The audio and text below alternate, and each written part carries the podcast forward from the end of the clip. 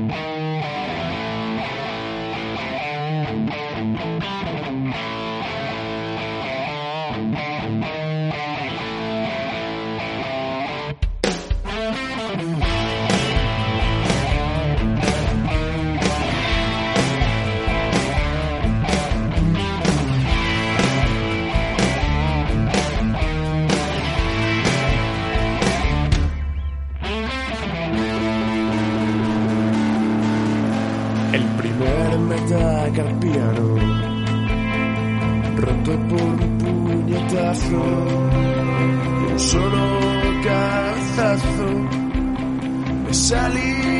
del plano entre traumas soy enano pero me vuelvo gigante.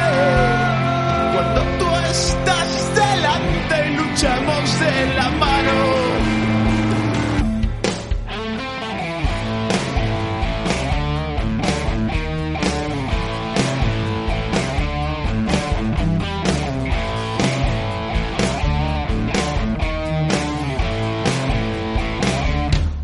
Bisturí, gasas. E incomodando.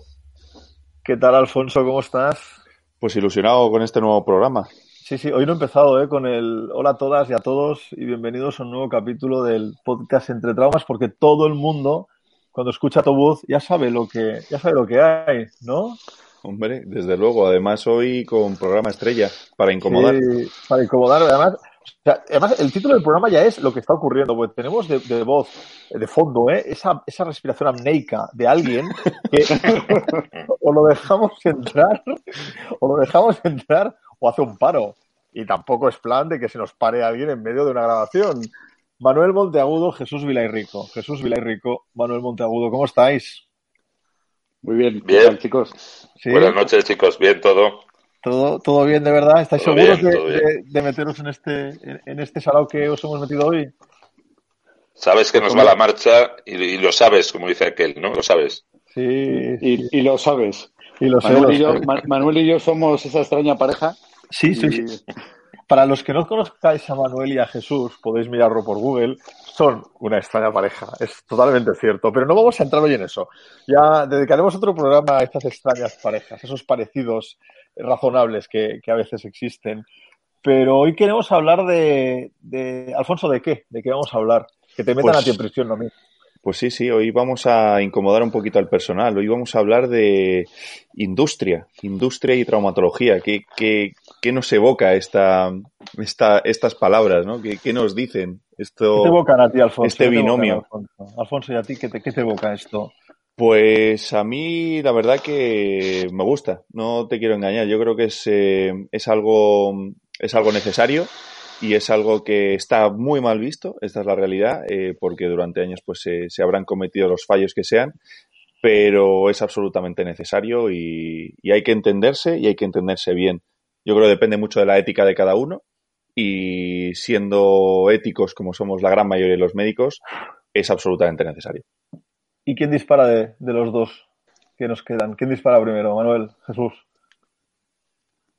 Jesús, adelante. Venga, pues dispar- disparo yo. Yo creo que son esas relaciones que, que sabes que estás condenado a entenderte, ¿no? Estás condenado a llevarte bien y que, y que hay que encontrar pues el, el, el, el, ámbito, el foro en el que las relaciones sean lo más eh, satisfactorias posibles y, y sobre todo hay un hay una máxima que es la, la transparencia, ¿no? Yo creo que eso es fundamental que todos encontramos que podrían mejorarse en ciertos aspectos, pues estoy absolutamente seguro. Que, que la industria sabe muy bien cómo y de qué manera quiere invertir y quiere gastarse el dinero, pues también lo tengo absolutamente claro. Y que muchas veces no es lo mismo que pensamos nosotros, pero estamos condenados a entendernos. ¿Y Manuel, le pones algo, algo más aquí? ¿Algo más Bueno, de mermelada? Sí, sí, puede, puede parecer que es el zorro cuidando del rebaño de ovejas, pero realmente, realmente yo creo que ha sido necesario y yo creo que retrospectivamente, gracias a la industria hemos podido tener formación, una formación que no nos ha dado la empresa para la que trabajamos, ¿no? O para la que hemos trabajado la mayoría, que ha sido el Estado, las comunidades, eh, los políticos y la administración adoptó una, una postura egoísta y cómoda y es mirar hacia otro lado en la formación de, de, los médicos.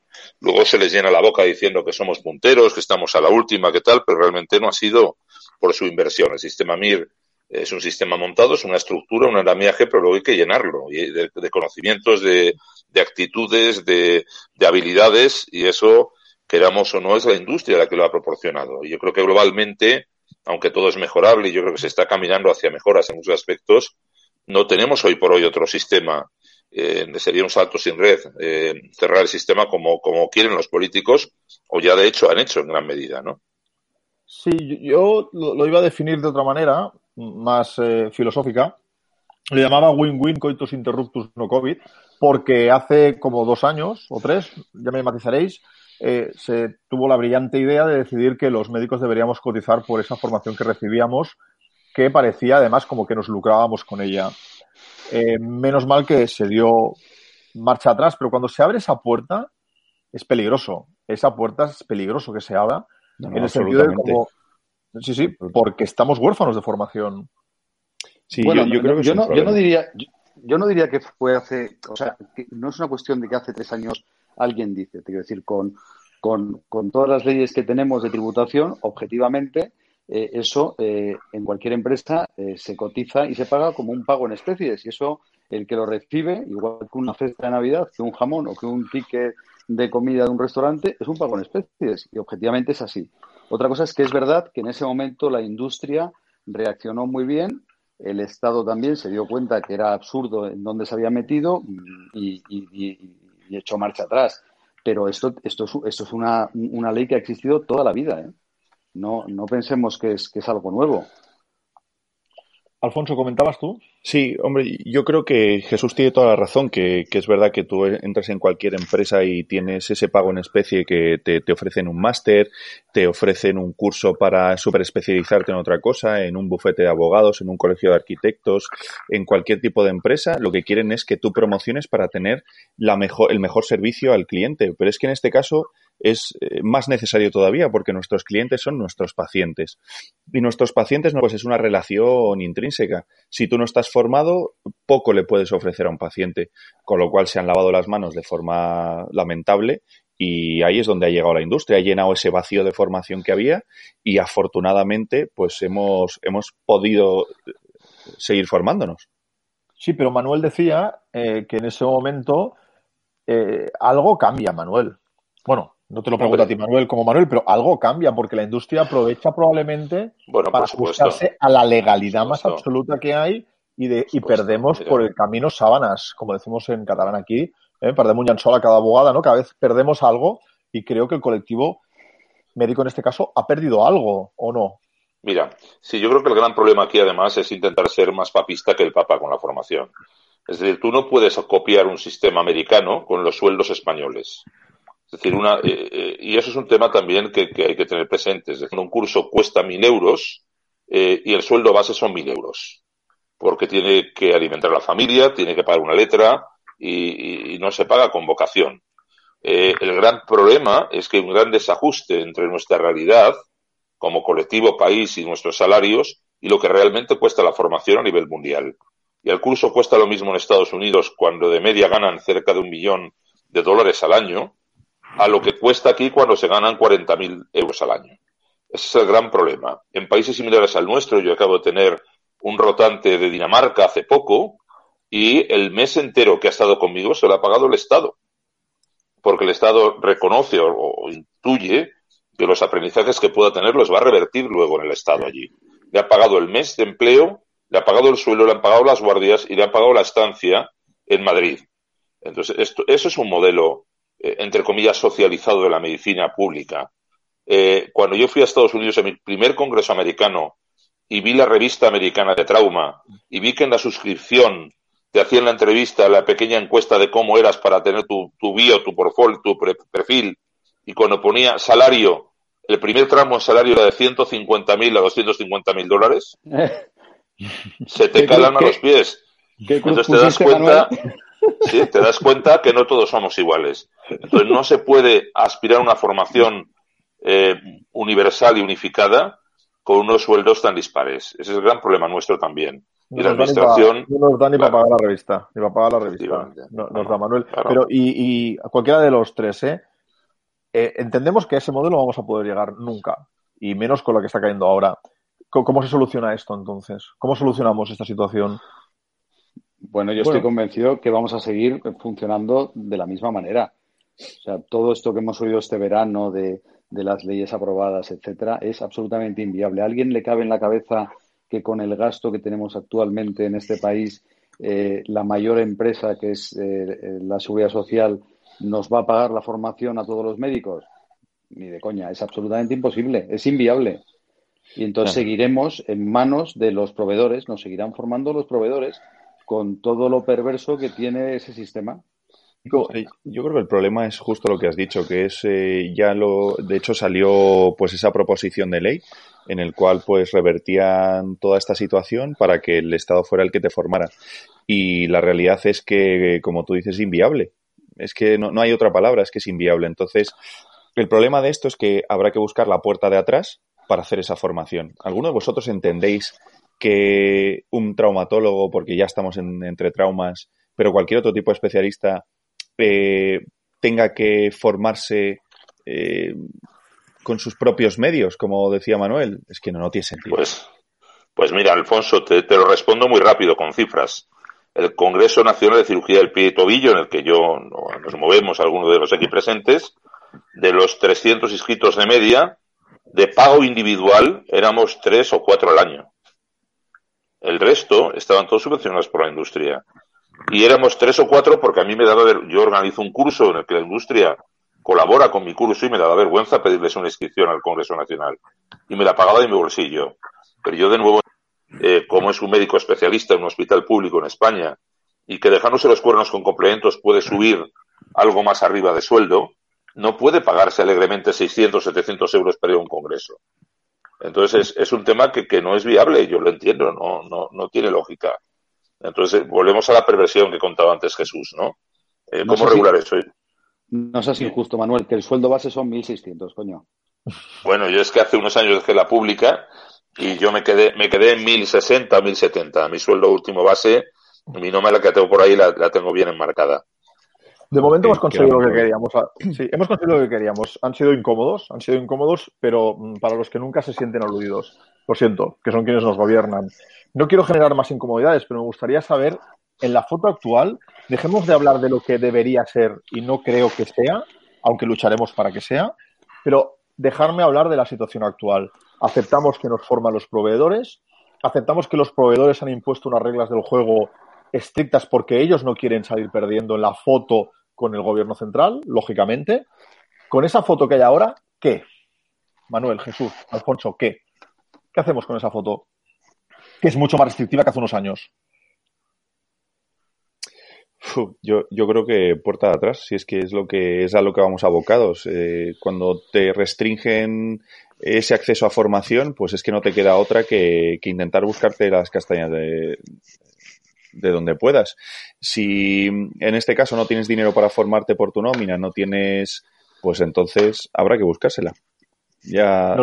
bueno, las, las sociedades científicas yo creo que, que son un gran flotador y en estos momentos de tiempos revueltos deben ser, eh, y yo creo que estamos en un podcast seco, eh, pero no solo seco, sino cualquiera de las monográficas también, no deben ser eh, nuestro barco, nuestro flotador, nuestro salvavidas para poder intentar seguir teniendo formación, porque lógicamente no debemos bajarnos de la formación, evidentemente, pero, pero claramente deben regular o intentar regular, sobre todo, no ya para un veterano, porque a mí a estas alturas, eh, a mí, eh, yo creo que soy poco formable, poco deformable en muchas cosas, ¿no? Pero me preocupa la gente, muy peligrosa alguna de ellas. Y, claro, no, eh, ¿qué referencias tiene la gente joven? Que son las que nos van eh, importante. Yo creo que la sociedad científica tiene un papel ahora mismo especialmente importante en velar por la ética y porque esa perversidad no se, no se materialice o se materialice lo menos posible. Pues mira, yo soy, yo soy eh, bastante optimista en, este sentido. Yo creo que, que, la industria y las sociedades científicas cada vez vamos a encontrar unos puntos de encuentro más realistas Creo también que, evidentemente, como, lo han dicho Manuel y Alfonso, las sociedades científicas tienen un papel en la formación muy importante y también con, con todo este, esta pandemia del COVID hemos aprendido otras formas de formación, otras fórmulas que, muchas de ellas han llegado para quedarse. Y, luego, por supuesto, existirán productos, quienes quieren que sean los líderes de opinión, que no siempre quieren que solo hablen de sus productos, sino de... ¿Y tú, Alfonso, cómo lo ves? Pues bueno, es que yo soy quizá algo menos optimista. Hombre, quizá, no sé si porque tampoco he conocido otro método de formación, pero es verdad que se me antoja un poco complicado que todo ese vacío que queda, eh, gestionarlo a través de las sociedades científicas. Las sociedades científicas han estado muy, eh, eh, muy desligadas de, del tema formativo en general y aparte han estado habitualmente desligadas de, de sus propios eh, bueno, de sus propios socios. Eh, pero bueno, para eso estamos aquí, digo yo. Así que habrá que cambiar ese, ese concepto. Ese, e, e, eso te lo compro, Alfonso. En general, las sociedades científicas, pero yo creo que esto ha cambiado ya hace muchos años, estaban muy lejos del socio de las necesidades del socio, y, igual que en formación, que en mil aspectos más, ¿no? Pero yo creo que, que, este, este, este, abismo, esa distancia cada vez es menor. Yo creo que, que, ahora mismo todas las sociedades científicas tienen esa capacidad de respuesta y esos programas formativos. Afortunadamente. Sí. Yo, yo estoy con Jesús en el optimismo en una cosa importante, y es que si estamos aquí hablando todos es porque creemos eh, que todo esto es mejorable y estamos luchando por mejorarlo la, afortunadamente, afortunadamente, como os decía antes, yo creo que la mayor parte de las personas eh, que forman parte de nuestro colectivo tienen un, una situación ética aceptablemente buena y, y es complicado que, que, se les pillen renuncios, ¿no? Eso, eh, como vemos en otros estamentos de nuestra vida pública, y vuelvo a mencionar a los políticos, no es así. Creo que en ese sentido somos como colectivo profesional un ejemplo salvo pequeñas ovejas negras que las habrá en todos los colectivos, ¿no? Y yo creo además que lo que decía Jesús es importante. Eh, obviamente, de cada problema eh, sacamos una oportunidad. Y yo creo que esto se ha visto en la pandemia. Y bueno, no voy a decir nada del colectivo médico, pero lamentablemente también creo que requiere un retorno después, ¿no? Y so sobre el tema de industria, volviendo un poco al tema de industria, yo creo que de nuevo un poco la línea roja es que los políticos han intentado, han puesto en la bandeja, que yo creo que eso lo, lo están revirtiendo las sociedades científicas, que la industria se enroque en sí misma para formar solo en sus cursos de formación, ¿no?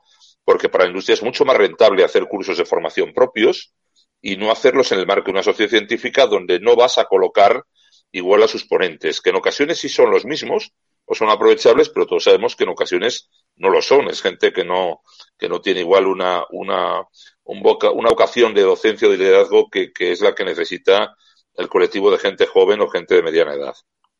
Es que estoy totalmente de acuerdo contigo, Manuel. Y ahí es donde quería, ahí es donde quería llegar.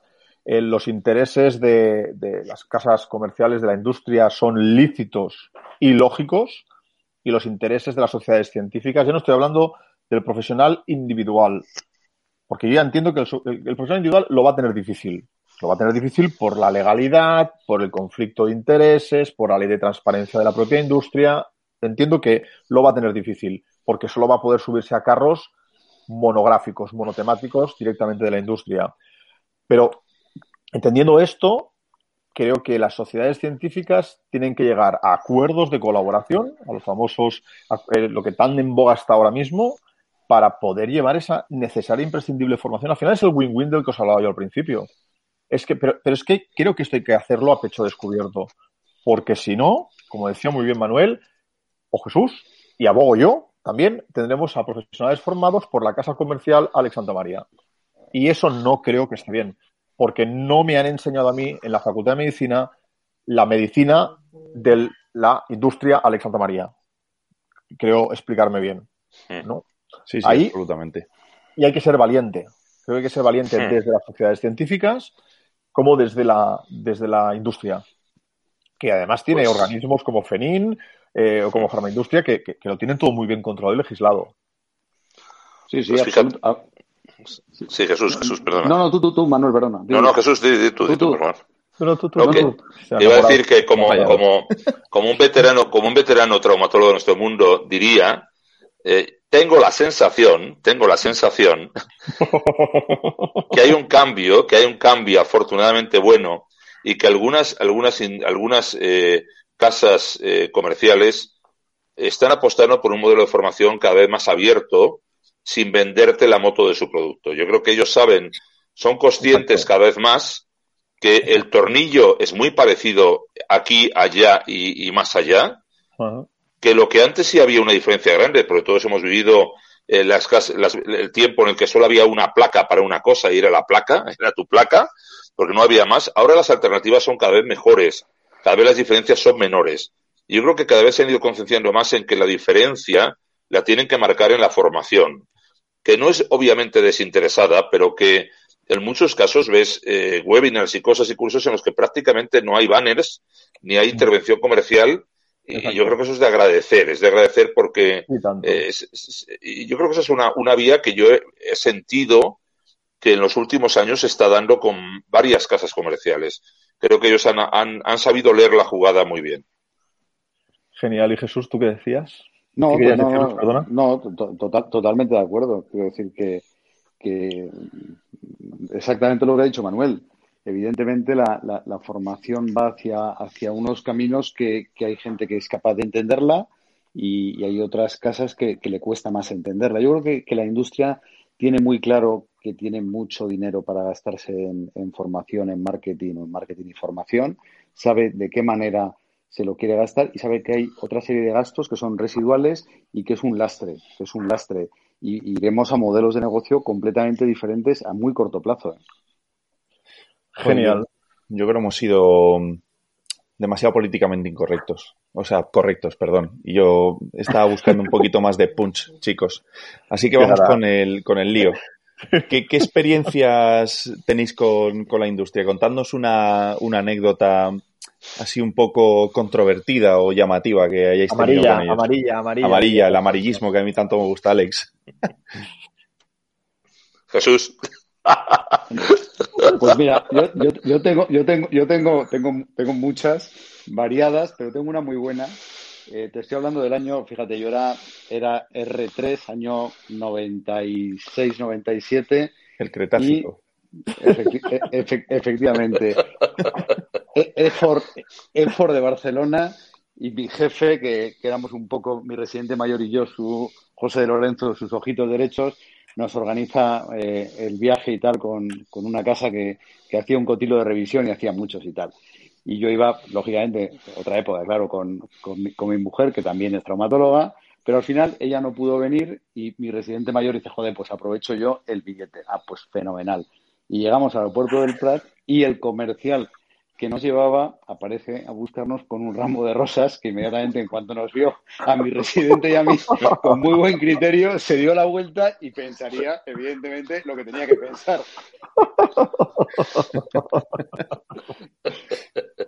Tenéis que ver la cara y el ramo. Sobre todo el ramo. Me hubiese gustado ver el ramo. Joder, qué bueno. Sí, sí, yo, yo, yo vi también una de esas, lo de la industria también era curioso, ¿no? Porque eh, yo me acuerdo también de un viaje a París en un congreso que iba también con, con algún adjunto y algún jefe. Íbamos cuatro personas y, y los dos, los dos de cola nos, nos recogen a los cuatro una furgoneta en el aeropuerto y les deja al jefe y al segundo de bordo un hotelazo de cinco estrellas de la muerte en el centro de París y a nosotros sigue el recorrido y nos dejó una pensión, un hotel de estos lleno de, lleno de, mochileros. Y ahí estuvimos con ducha compartida baño compartido. Y nada de lo que tenían que haber tenido, joder, el detalle de habernos dejado primero a nosotros y luego a ellos. Pero lo hicieron al, lo hicieron al revés y ya te, diste, te das cuenta de que allí había diferencias muy evidentes, ¿no? Las millas de viaje no eran las mismas. El, el, podcast que vamos a montar, el capítulo que vamos a montar de anécdotas va a ser, va a ser de los de los que van a ganar Glorioso, el, Oscar de los podcasts, te lo digo. Amigos, simplemente concluyo. Concluyo con, con un, bueno, quizá en lo que estamos todos de acuerdo, que es una relación necesaria que habrá que reinventar. Que habrá que reinventarse por todas las partes, por la nuestra, por las sociedades, por la industria, incluso diría que hasta por el gobierno, pero ahí no se van a meter. Muchísimas gracias, eh, Manuel y Javier. Ahí, Javier, y, y ahora te estoy cambiando. Y, y Antonio. Y Antonio. a la suegra, Alex, a la suegra. Algún día contaremos lo de la suegra de lo de la suegra de Alfonso, pero disculpa, disculpa, disculpa, de verdad. Jesús. Una santa, una santa la suegra de Alfonso. ¿Qué te digo? Nos lo guardaremos para, para, para, el podcast de verdad. Jesús Pila y Rico Manuel Monteagudo. Muchísimas gracias a los dos. Gracias, un abrazo a todos. Gracias, un placer. Alfonso, todo tuyo, gracias. Joder, vaya, vaya pedazo de monstruos hemos tenido hoy, qué, qué maravilla. Pues nada, recordad que a veces para seguir hay que empezar de nuevo. Esto ha sido Entre Traumas.